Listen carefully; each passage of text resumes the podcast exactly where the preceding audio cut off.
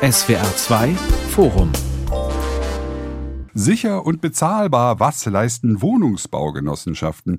Mein Name ist Klaus Heinrich. Mieten, Immobilien, Heizkosten, Wohnen wird immer teurer in Deutschland. Schon vor über 100 Jahren versuchten Wohnungsbaugenossenschaften, einen dritten Weg zwischen Eigentum und Mietwohnung zu gehen. Sie locken ihre Mitglieder mit dauerhaft sicheren Wohnungen zu günstigen Preisen. Können bestehende und neue Gemeinschaftsprojekte den aufgewühlten Markt beruhigen? Wird die Idee eines sozialen und zunehmend auch ökologisch korrekten Zusammenlebens zu einem verbreiteten Mittelstandsprojekt? Darüber diskutiere ich in diesem SWR2 Forum mit Professor Dr. Jürgen Kessler, ist Jurist von der Hochschule für Wirtschaft und Technik Berlin, mit Petra Matzke von der Mieterinneninitiative Karlsruhe, Mika, und mit Bernd Weiler, Vorstandssprecher der Kreisbaugenossenschaft Kirchheim-Plochingen. Ja, Herr Kessler, Deutschland wächst und braucht mehr Wohnungen. Die Bundesregierung hat sich vorgenommen, pro Jahr 400.000 neue Wohnungen entstehen zu lassen, setzt dabei nicht nur auf den Bau staatlicher Sozialwohnungen und auf den freien Wohnungsmarkt, sondern eben auch auf eine über 100 Jahre alte Idee, das genossenschaftliche Wohnen. Sie setzen sich mit der ökonomischen und mit den rechtlichen Fragen des Genossenschaftswesens wissenschaftlich auseinander. Welche Rolle spielen Wohnungsbaugenossenschaften denn derzeit auf dem Wohnungsmarkt? Na, sie haben eine bedeutende Rolle im Grunde genommen, weil das ist die letzte Zuflucht noch für möglicherweise eine Wohnung zu entlangen. Ja, aber das ist natürlich sehr, sehr schwierig gekommen und die Wohnungsgenossenschaften sind im Grunde genommen auch ausgelastet. Ja. Mhm. Ja, günstige Kredite sollen ja dafür sorgen, dass sich Menschen zusammenschließen, um gemeinschaftlich Wohnraum zu schaffen und ihn zu bewohnen. Tut sich da was oder endet die Genossenschaftsbewegung in der derzeitigen Bauliturgie? Sie haben es ja eben gerade schon so ein bisschen angestimmt. Na, wir haben große Probleme. Die Probleme liegen darin, dass zunächst einmal Grundstücke schwer zu ja. erwerben sind. Auch die Kommunen sind sehr restriktiv, wenn es um kommunale Grundstücke geht.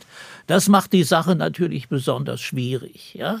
Also, ich denke, Wohnungsgenossenschaften stehen noch einigermaßen gut in diesem Zeitraum da. Aber wie gesagt, wir haben große Probleme.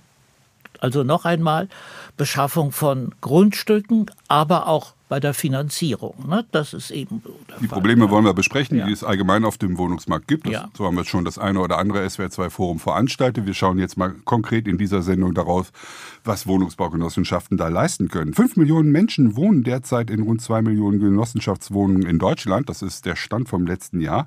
Tendenz wohl eher steigend, Herr Weiler. Sie managen ja die Kreisbaugenossenschaft Kirchheim-Plochingen, eine von rund 2000 Wohnungsbaugenossenschaften in Deutschland. Würden Sie sagen, wir könnten irgendwann mal wieder einen Boom beim genossenschaftlichen Wohnen erleben, wenn wir die Vorzüge, die Herr Kessler eben schon angestimmt hat, wahrnehmen? Also wir können sicherlich einen Boom erleben, keine Frage, wobei die Genossenschaften schon immer interessant waren für mhm. verschiedene Zielgruppen bei uns in der Bevölkerung. Sie waren interessant, die sind interessant. Und ich denke, die aktuelle Situation macht sie noch wesentlich interessanter als Alternative, Wohnraum zu bekommen zu, sagen wir mal, fairen Preisen ja, und mit verlässlichen Partnern. Also ich sehe eine große Chance, aber die Rahmenbedingungen machen es uns gerade halt nicht einfach, um dort Fuß zu fassen und noch mehr anzubieten. Mhm. Frau Matzke, Sie leben seit fast 20 Jahren in einer Genossenschaftssiedlung in Karlsruhe. Wie lebt es sich so als Genossin? Ist das was anderes als vom Gefühl her oder auch praktisch als Eigentümerin zu sein oder nur profane Mieterin? Die Mika hat als Wohnprojekt gestartet und sich dann die Rechtsform der Genossenschaft ausgesucht oder ausgewählt. Mhm. Und ähm, ich wohne also primär in einem Wohnprojekt und das würde ich glaube schon ist was anderes als normale Mieterin, sage ich mhm. mal, ja. weil wir sehr viel gemeinschaftlich organisieren, alles gemeinschaftlich, basisdemokratisch mit einem Konsensprinzip entscheiden. Das heißt, wir entscheiden, wie wir das Wohnen gestalten wollen, was wir investieren wollen, in was wir investieren wollen. Also wir gestalten unser Wohnen und Leben gemeinschaftlich. Ist das typisch für Wohnungsbaugenossenschaften, auch für die, die Sie betreuen, Herr Weiler? Also das ist eher nicht die typische Form.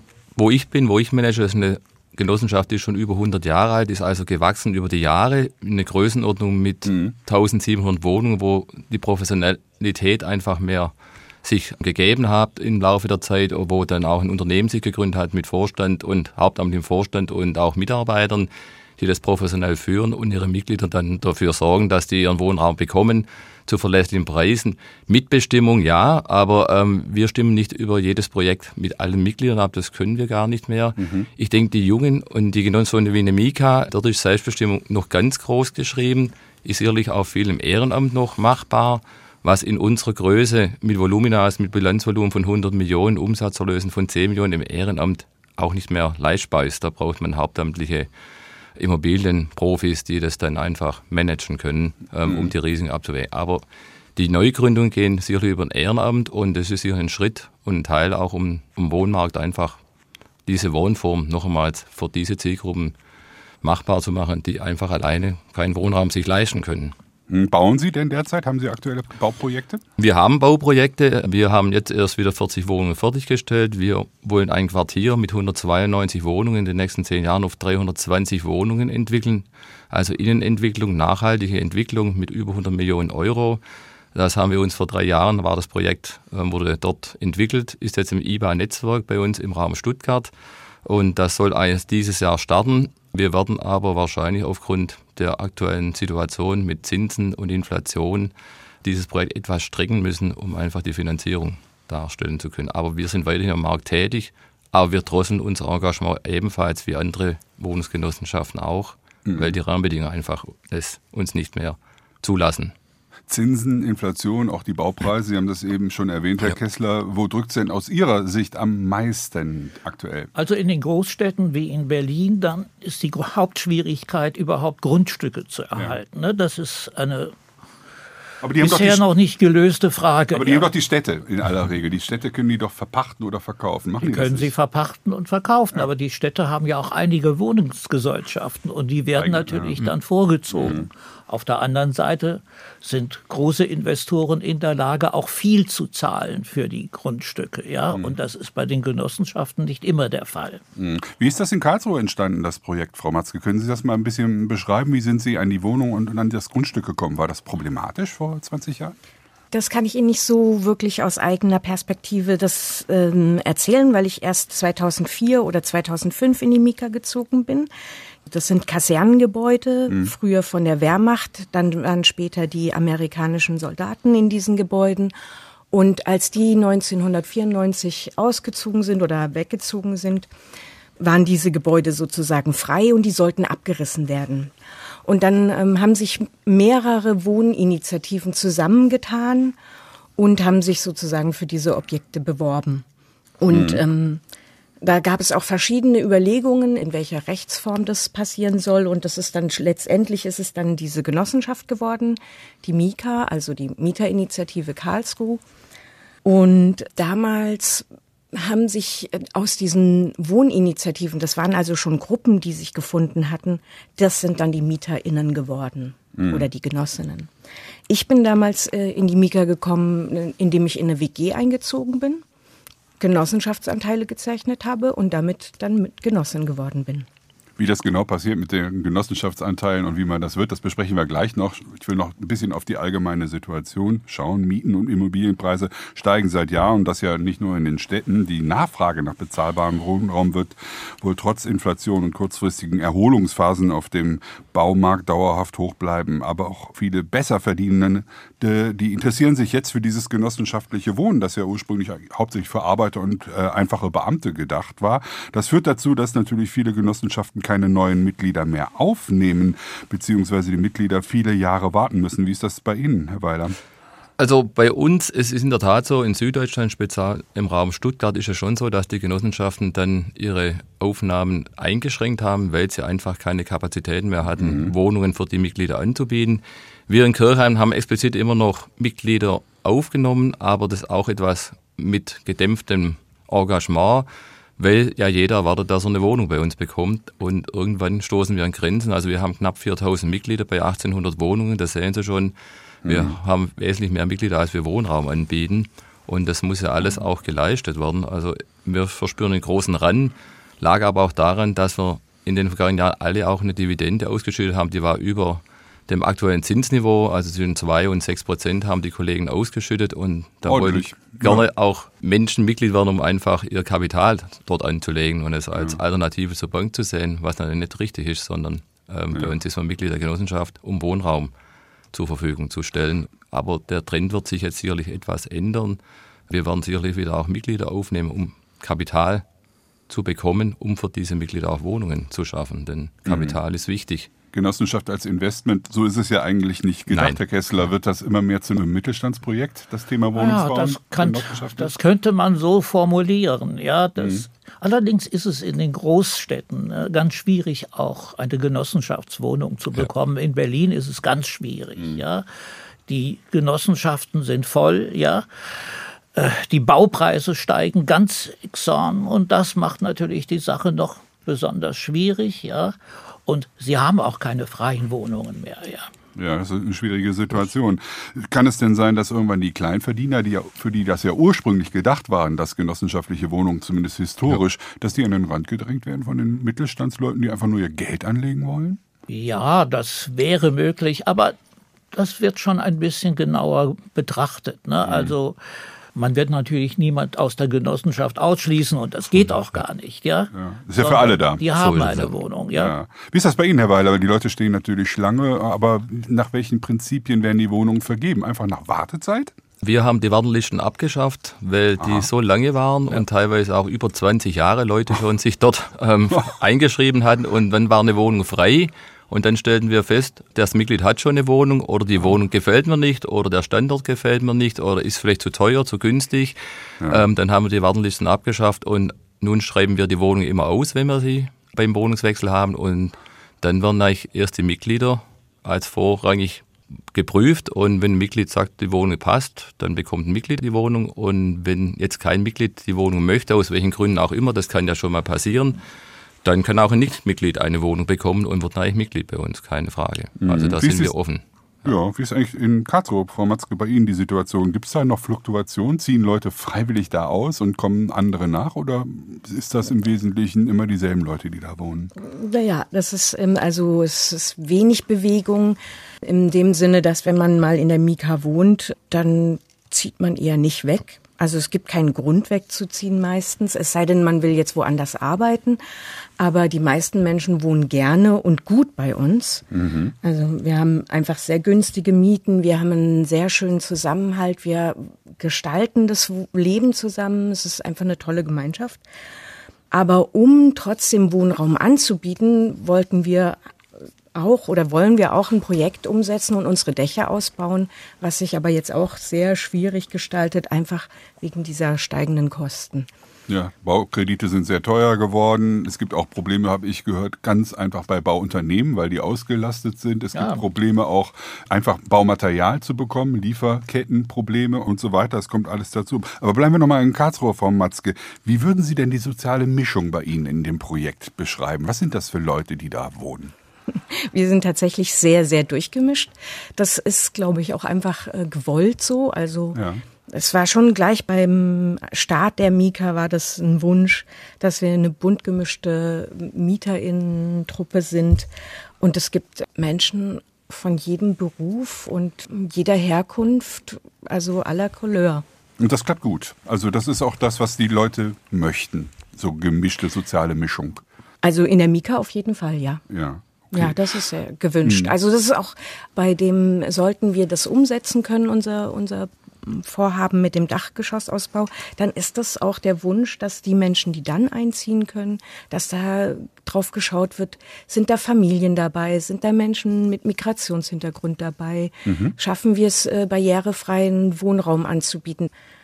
Also auch da sind wir immer wieder am Gucken und gemeinsam am Diskutieren. Also wir haben einfach auch ein politischen Anspruch und der ist eben auch Diversität und der ist Wohnraumschaffung und der ist ähm, Stadtteilbelebung. Wir haben ein Kulturhaus, wir haben eine Foodsharing-Station, wir haben ein, ein, eine Lastenkarle-Station, also wo ein Lastenfahrrad geliehen werden kann. Wir haben Stadtmobilparkplätze. Also das ist, das ist gewollt. Das klingt sehr ambitioniert. Und ich, und ich, ja, mhm. aber ich glaube auch tatsächlich, dass wenn MieterInnen das mitgestalten können und das, also wir sind um die 150 bis 200 BewohnerInnen, wenn das so viele sind, dann fließen natürlich auch alle Wünsche und Ideen ein und dann kann das auch bunt werden. Mhm. Sicher und bezahlbar, was leisten Wohnungsbaugenossenschaften? Das ist das Thema heute in unserem SWR2 Forum. Und bevor wir die Probleme und Chancen des genossenschaftlichen Bauens weiter betrachten, wollen wir einfach erstmal klären an dieser Stelle, Herr Kessler, mit Ihnen zur Hilfe. Was ist das eigentlich, eine Wohnungsbaugenossenschaft? Rein rechtlich betrachtet, ist ja irgendwas zwischen Eigentum und Miete.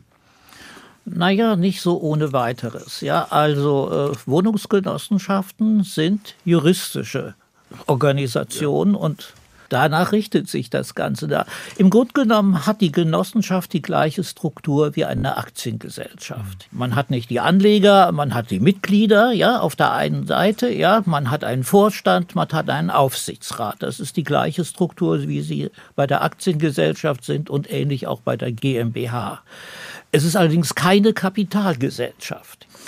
Aber es gibt einen ganz großen Unterschied, nämlich dass die Mitglieder hier mitbestimmen können. Jeder, der einen Job in der äh, Genossenschaft hat, sei es im Vorstand, sei es im Aufsichtsrat, sei es in der Mitgliederversammlung, ja, der muss Mitglied der Genossenschaft sein. Also die Mitglieder sind die Grundfeste der Genossenschaft und die entscheiden auch darüber. Allerdings, sie entscheiden nicht über die Geschäftspolitik allein. Das macht der Vorstand. Das ist Vorstandsaufgabe, der kontrolliert wird vom Aufsichtsrat. Aber die Mitglieder oder die Vertreter der Mitglieder, ja, die wählen den Aufsichtsrat, sodass es dann auch eine ordnungsgemäße Kontrolle gibt. Ja? Wenn man jetzt Genosse oder Genossin werden will, macht man das ja in aller Regel mit dem Ziel, dort irgendwann mal eine Wohnung zu bekommen.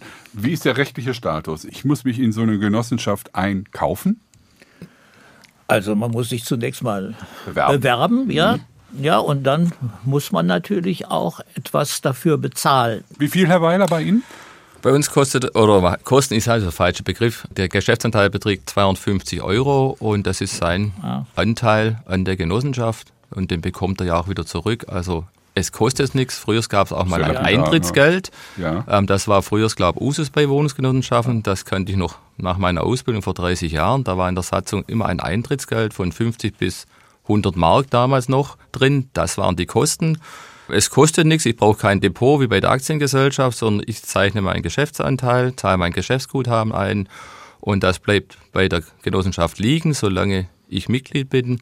Wenn wir gut wirtschaften, schütten wir eine Dividende noch aus dazu und er kann alternativ dazu die Angebote der Genossenschaft nutzen oder eine Wohnung mieten oder mhm. nutzen, sagen wir, die so sicher ist wie Eigentum, würde ich sagen, und so flexibel wie Miete. Ja. So würde ich es ja. definieren. Es ja. ist also keine Kapitalrendite ja. wie bei einer Aktiengesellschaft, so aber man muss eine Einlage bringen. Ne? Einlage. Ne? Das ist, genau. Frau Matzke, wie hoch ist die Einlage bei Ihnen? 250 Euro ist äh, diese Geschäftseinlage und dann gibt es noch, wenn Sie eine Wohnung mieten, gibt es noch so einen Anteil, der ist 10 Euro pro Quadratmeter. Ja, da habe ich von ganz anderen Daten hier in Berlin gehört, von 500 Euro und mehr pro Quadratmeter. Mhm. Also da muss man dann schon fünfstellige Beträge aufwenden, wenn man, weiß ich, eine 80 Quadratmeter, 100 Quadratmeter Wohnung, ja, mieten ist gar nicht das richtige Wort, äh, haben will. Wie, wie ist eigentlich rechtlich genau der Sachstand, wenn ich in einer Genossenschaftswohnung wohne? Miete ich denn den Anteil oder wie? Ich bin Nutzer der Genossenschaftswohnung. Ja, also, ja. Wir sprechen ja auch von Nutzungsverträgen und Dauernutzungsräumen. Ja, wir ja. haben ja keine Mietverträge, das ist ein Unterschied. Und das mhm. heißt eigentlich quasi lebenslang. Ja. Eigenbedarfskündigung gibt es bei uns nicht.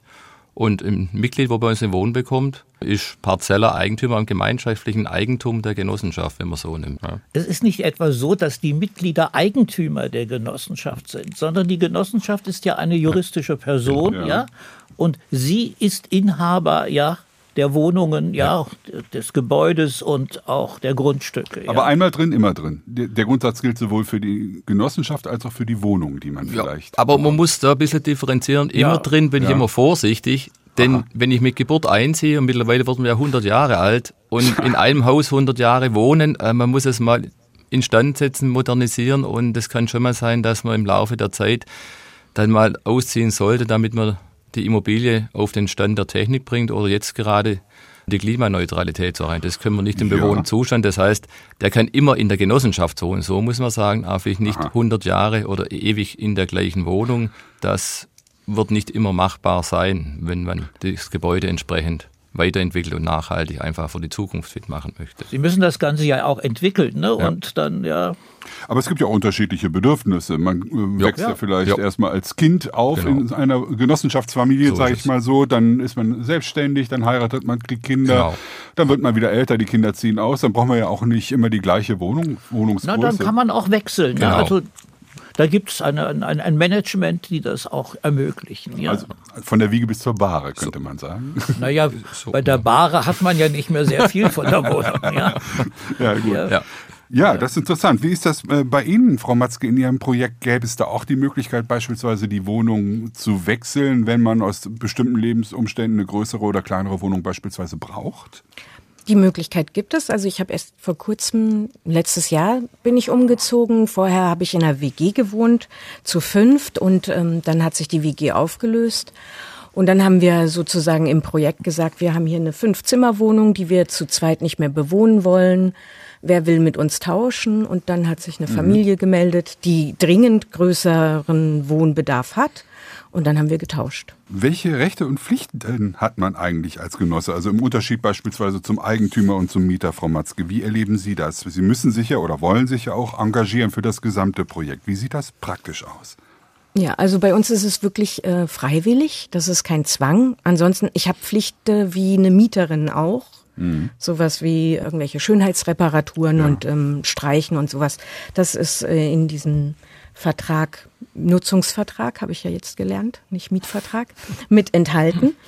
Ähm, aber die Mika lebt davon, dass Menschen sich engagieren und sich ähm, mit einbringen. Es gibt zum Beispiel eben zu diesem Thema, wir wollen das Dachgeschoss ausbauen, da braucht, muss man natürlich sich ein bisschen einarbeiten und und dann bilden sich Arbeitsgruppen bei uns zu verschiedenen Themen. Wir haben eine Arbeitsgruppe zu Finanzen, wir haben eine Arbeitsgruppe zu äh, Bauinstandhaltungsfragen, also der Bausubstanz oder es gibt eine Arbeitsgruppe, die sich zum Beispiel dafür engagiert, dass es Gemeinschaftsevents gibt, gemeinsam Pizza backen oder oder.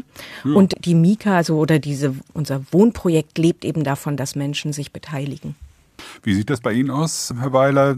Dieses Engagement erwarten Sie nicht direkt von Ihren Genossinnen und Genossen, oder? Also wir leben auch vom Ehrenamt, aber ja. bei uns wir, hat sich im Laufe der Zeit auch vielleicht eine gewisse Passivität bei den Mitgliedern dann ergeben, die dann 40, 50 Jahre hier wohnen. Ja. Wir mussten das wieder entwickeln in den letzten 15 Jahren. Wir haben da auch eine Mitarbeiterin eingestellt, die das aufleben lassen hatte. Wir haben Seniorenwohnanlagen, wo wir auch Räumlichkeiten haben, wo wir Mittage, Kaffeenachmittage machen können oder Informationsveranstaltungen, Turngruppen etc. Da brauchen wir schon unsere Mitglieder und da kämpfen wir um die Mitglieder und auch wir brauchen ehrenamtliches Engagement von unseren Mitgliedern, von unseren Mitgliedern, damit es funktioniert. Wir bieten auch Veranstaltungen für unsere Mitglieder auch an, regelmäßig. Wir gehen einmal im Monat auch in die Region, damit wir die Region kennenlernen, dass insbesondere die Mitglieder, die nicht selber irgendwo ausspannen können, auch über die Genossenschaft einen schönen Tag haben oder die Kinder im Sommer dann schöne Veranstaltungen genießen können, um einfach das Miteinander auch zu erleben und nicht das mhm. Nebeneinanderwohnen, sondern das Miteinanderwohnen gefördert wird. Ja, viele der großen Genossenschaften haben auch Ferienwohnungen, sodass man, wenn man in den Urlaub fährt, bei einer anderen Genossenschaft, ja, ja eine Beispiel, Ferienwohnung ja. bekommen kann. Oder hartnäckigen Besuch bekommt, den man nicht in seiner Wohnung hat. Da gibt es ja auch. Ne? Geben Ihnen recht. Also wir haben sogar Gästezimmer bei uns in der Seniorenanlage, damit die Kinder kommen können, um ihre Eltern zu besuchen und dann mal über Nacht bleiben können. Ähm, wir haben auch eine Ferienwohnung für Mitglieder anderer Genossenschaften, die bei uns im Verbund der Marketinginitiative der Wohnungsgenossenschaften vereinigt sind. Und das ist ein Mehrwert für viele Mitglieder von uns, die dann zu vernünftigen Preisen Wohnungen in Berlin, Köln oder auch sonst wo in der Region in Deutschland einfach mieten können. Ja, mhm. also bewegt ja, sich schon was. Stichwort Seniorenwohnen. Das Thema mehrere Generationen, nimmt das zu, auch als Interesse, als Wohnform, Herr Kessler? Was das, ist Erfahrung? Ja, das gibt es bei hm. vielen Genossenschaften mittlerweile auch, ja. Sozusagen. Ja. Ist das bei Ihnen auch ein Punkt in Karlsruhe, Frau Matzke? Also, dass man guckt, dass man nicht nur in einem Alterssegment zusammen wohnt. Über die soziale Mischung haben wir ja eben schon ein bisschen gesprochen. Geht es auch altersmäßig differenziert zu bei Ihnen? Also das ist auf jeden Fall ein Wunsch. Es ist jetzt schon so, dass sich das ein bisschen herauskristallisiert, dass äh, die Kinder von den Menschen, die eingezogen sind, wegziehen, weil sie irgendwo anders studieren. Ja. Und äh, wir haben eine gewisse hm, wie soll man sagen, die Bewohnerinnen werden auf eine Art älter. Und dann verändern sich natürlich auch die Thematiken. Also, dass sowas wie Wohnen im Alltag ist, gibt es auch als Arbeitsgruppe. Das ist ein Thema. Und deswegen ist es, glaube ich, auch so ein bisschen ein Wunsch, dass wir eben unsere Dächer ausbauen wollen, um auch das wieder zu beleben, damit da auch wieder junge Familien einziehen können, zum Beispiel. Ja. Wohnqualität soll höher sein bei Wohnungsbaugenossenschaftswohnungen, heißt es immer. Ist das wirklich so, Herr Weiler? Sind Ihre Wohnungen besser als normale Mieterwohnungen oder achten die Leute, weil sie ja zwar nicht Miteigentümer sind, aber doch in gewisser Weise doch verhaftet sind mit diesem Genossenschaftsprojekt mehr auf das Gemeinschaftseigentum? Also das ist tatsächlich der Fall, ja. Herr Weiler, bei Ihnen also, auch? Würden also das bestätigen? Man verspürt schon, dass unsere Mitglieder oftmals darauf achten und auch ja. anrufen, wenn es ein anderes Mitglied mal nicht so besonders ja. aufpasst, dass man einfach Acht gibt auf die Dinge. Ähm, ob wir eine bessere Qualität haben wie im freien Markt, ähm, das, da kann man drüber streiten, aber unsere Qualität ist gut und wir sorgen schon dafür, und ich denke, bei der Genossenschaft wohnt man wie im Hotel. Es geht was nicht, man ruft an und man wird geholfen, sozusagen. Sagt ja schon schön mal von Vodafone die Werbung. Also mhm. es ist schon schön, man ist in der Wohnung und wenn was ist, schaut man schon relativ schnell danach, dass der Schaden auch behoben wird. Also es soll ja. schon ein guter Gesamteindruck da sein. Und ich glaube, die Gesamtqualität mit den Liegenschaften außenrum, man sorgt schon dafür, dass man sich im guten Umfeld bewegt und sich wohlfühlen kann. Also da ist der Unterschied schon spürbar zwischen Mietwohnungen und ja. Miethäusern, ja. ja, und Genossenschaftswohnungen, ja. ja. Man also, muss ja bedenken, dass die Mitglieder auch mitwirken, ja. Sie sind mhm. entweder als in der Mitgliederversammlung oder in der Vertreterversammlung bei größeren Genossenschaften, ja. Und sie partizipieren dann auch bei ihrer Mitwirkung. Wir hatten eben schon besprochen, wir haben jetzt die Vorteile einfach dieser Wohnungsbaugenossenschaften schon erwähnt und äh, Dividenden gibt es ja auch auf die Einlagen, haben wir eben gehört, zwischen zwei und sechs Prozent. Aber der entscheidende Punkt ist natürlich, dass die Mieten, sage ich mal, gedeckelt sind oder kalkulierbar sind und günstiger als auf dem freien Wohnungsmarkt, Herr Weiler. Wie ist denn bei Ihnen die aktuelle Kaltmietensituation? Also wir haben jetzt eine Kaltmiete im Schnitt von 7,49 Euro bei uns. Also im Stuttgarter Raum ist es noch deutlich unter Mietspiegel. Traumhaft, ja. Und wir sind ab dem Neubau mittlerweile schon bei 11 bis 12 Euro auch ja. angelangt. Wir müssen das auch machen, denn wir sind ja auch Pflichtmitglied einem genossenschaftlichen Prüfungsverband, der unsere ganze Geschäftstätigkeit ja auch mit Augenmerk prüft und er weist uns schon darauf hin, was wir dann auch im Neubau mittlerweile verlangen müssen, um wirtschaftlich die Objekte auch darstellen zu können. Wir sind da auch im Spagat zwischen ja, fairen Preisen oder fairen Nutzungsgebühren und gleichzeitig aber auch wirtschaftlichem darstellbaren Neubauvorhaben. Also wir, unsere Mieten bewegen sich zwischen 6 und 12 Euro, kann man jetzt sagen. Das ist durchaus charmant. Ein Neubau für 12 Euro ist immer noch attraktiv und im Bestand sind wir zwischen 6 und 8 Euro bei uns im Schnitt. Also durchaus mhm. noch sehr attraktiv. Ja. Zum Vergleich in Berlin gibt es äh, Wohnungen, Neubauprojekte mit 16 Euro Kaltmiete. Das ist ja. natürlich nicht viel anders als auf dem freien Markt. Ja. Wie ist bei Ihnen, Frau Matzke? Bleibt bei Ihnen die hm. Miete stabil? Ja, also wir hatten jetzt, glaube ich, zehn Jahre, mindestens mehr als zehn Jahre keine Mieterhöhung mehr und ich zahle 5 Euro, ungefähr 5,20 Euro pro Quadratmeter. Ist das eine Wohnung frei bei Ihnen? Nein. das ist ja wirklich sehr attraktiv. Wie sieht es ja. eigentlich aus? Der Staat möchte ja gerne weiter, dass auch Wohnungsbaugenossenschaften aktiv sind. 400.000 äh, Wohnungen will die Bundesregierung pro Jahr bauen bzw. bauen lassen oder es gerne sehen, dass gebaut wird.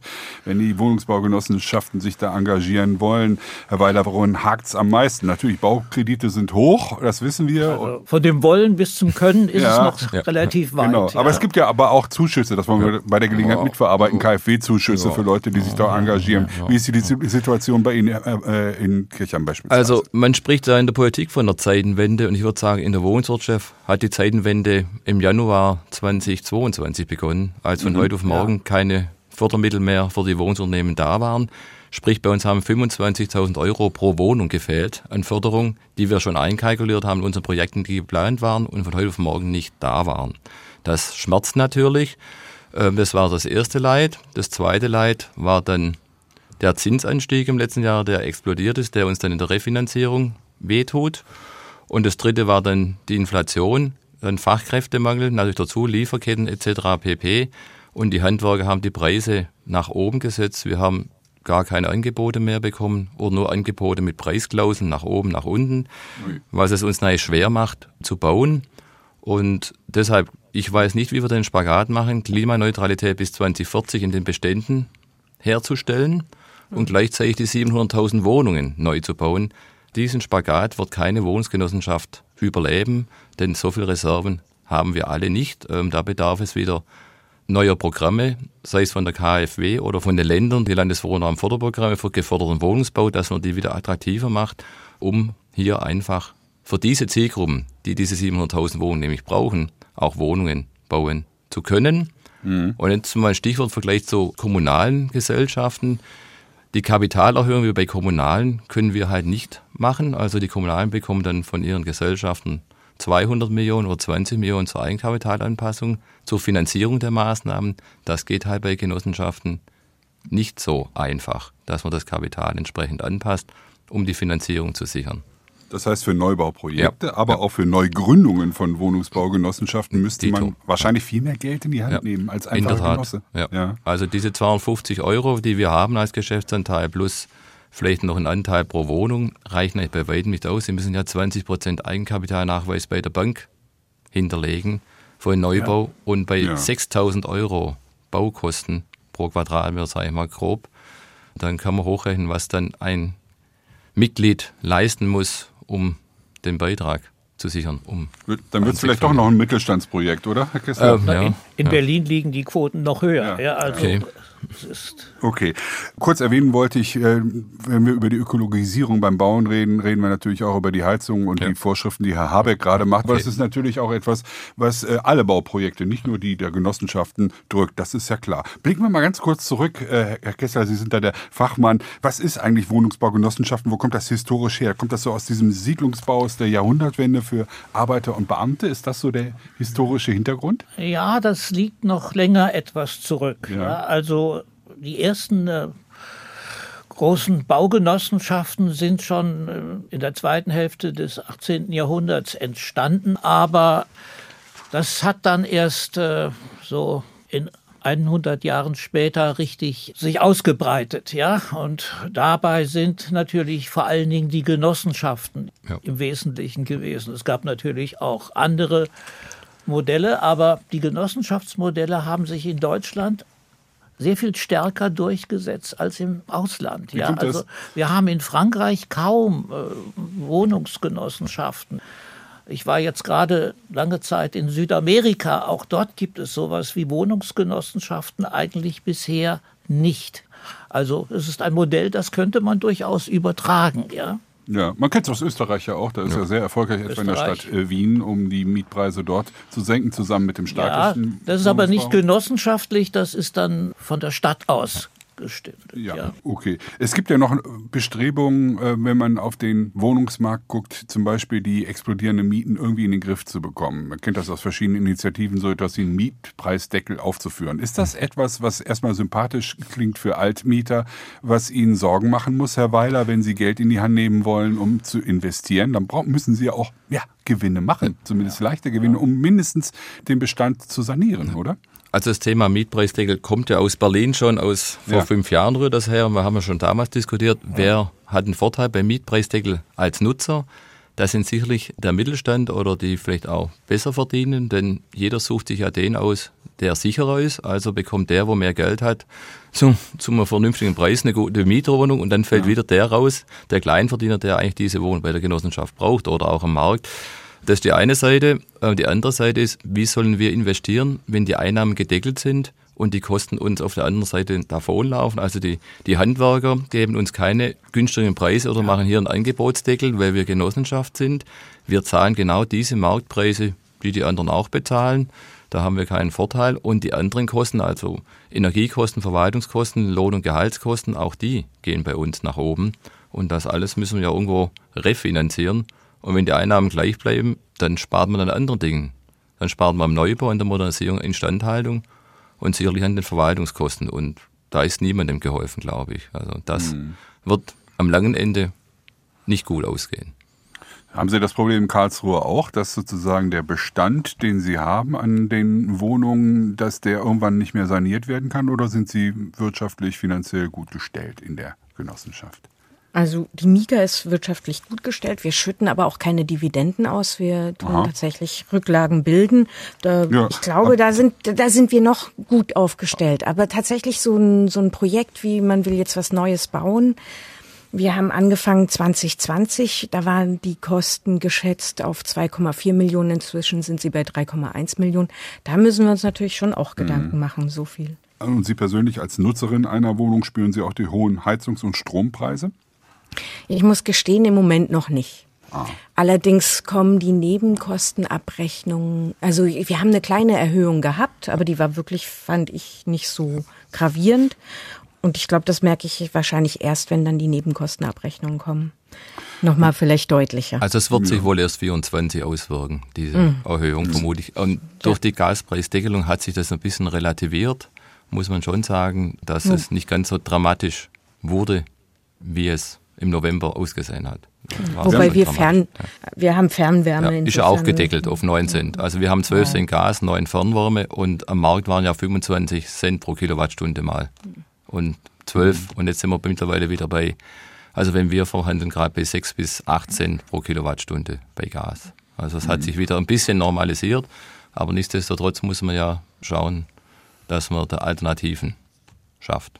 Überlastete Bauunternehmen, Lieferkettenprobleme, hohe Baukreditzinsen, manchmal fehlendes Bauland. Also Bauen ist ein bisschen in der Krise in Deutschland gekommen. Kriegen die Genossenschaften auch zu spüren? Wie sieht denn dann ja. die Zukunft aus, Herr Kessler? Naja, auch die energetische Sanierung ja. der Wohnungen. Ne? Das ist eine große Frage ja. im Moment. Ja. Und das wirft auch bei Genossenschaften ganz große Probleme auf. Ja. Mhm. Sie haben ja eben schon, Herr Weiler, so ein bisschen gesagt, wir wissen auch nicht so genau, wie wir das dann alles immer finanzieren sollen. Ja. Haben Sie schon sowas wie eine Zukunftsutopie, bitte keine Dystopie?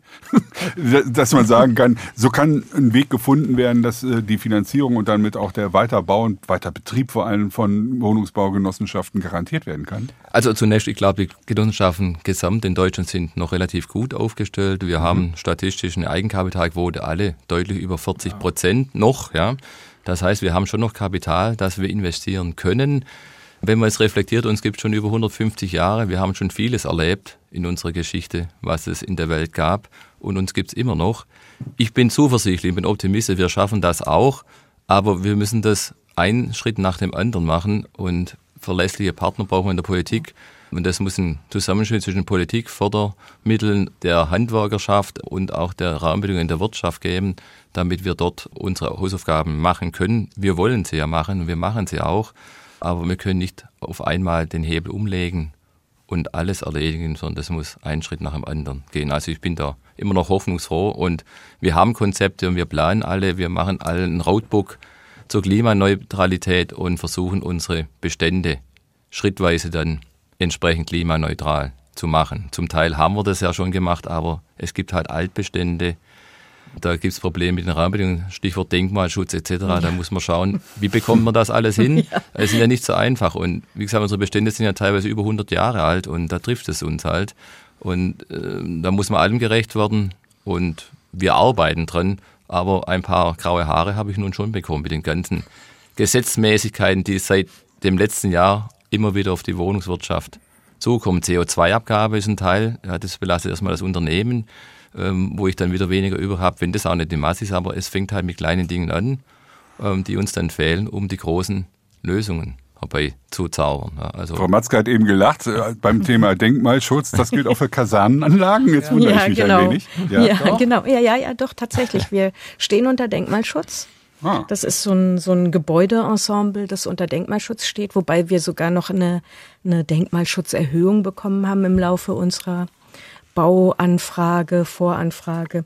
Ja, das ist ein großes Thema, weil ähm, wir könnten natürlich klimagerechter bauen, wenn wir jetzt nicht äh, irgendwelche Bestimmungen einhalten müssen, wie mhm. das Dach darf nur so und so viel erhöht werden ja. beispielsweise. Dann kannst du viel besser ja. dämmen, wenn du da ein bisschen flexibler arbeiten kannst. Klar. Ökologisierung, geht das auch günstigerweise aus Ihrer Perspektive? Geht das?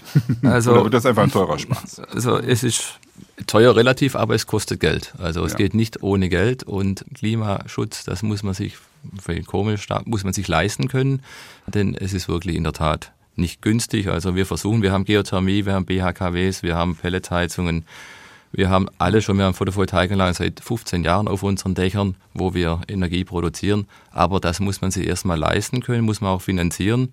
Aber es kommt zurück, muss man sagen. Es kommt zurück. Ja, also am Ende des Tages. Also wir haben vor zehn Jahren Geothermie, ein Gebäude mit 58 Wohnungen gemacht. Die Nutzer sind heute dankbar. Und dann haben sie noch Photovoltaik auf dem Dach, wo sie quasi die Einspeisung der Energie, ja. da bekommen sie noch Geld, weil das vor zehn Jahren anders war, keine Direktnutzung aber ich produziere die Energie, die ich brauche, um die Geothermie entsprechend anzukurbeln. Ja. Also hätte man schon vielleicht schon früher mehr machen sollen, dann wären wir heute schon einen Schritt weiter. Aber hätte Wette, Fahrradkette. Ja, ja so. aber wie gesagt, das geht recht schnell weiter im Moment, ja. auch in Berlin, ja.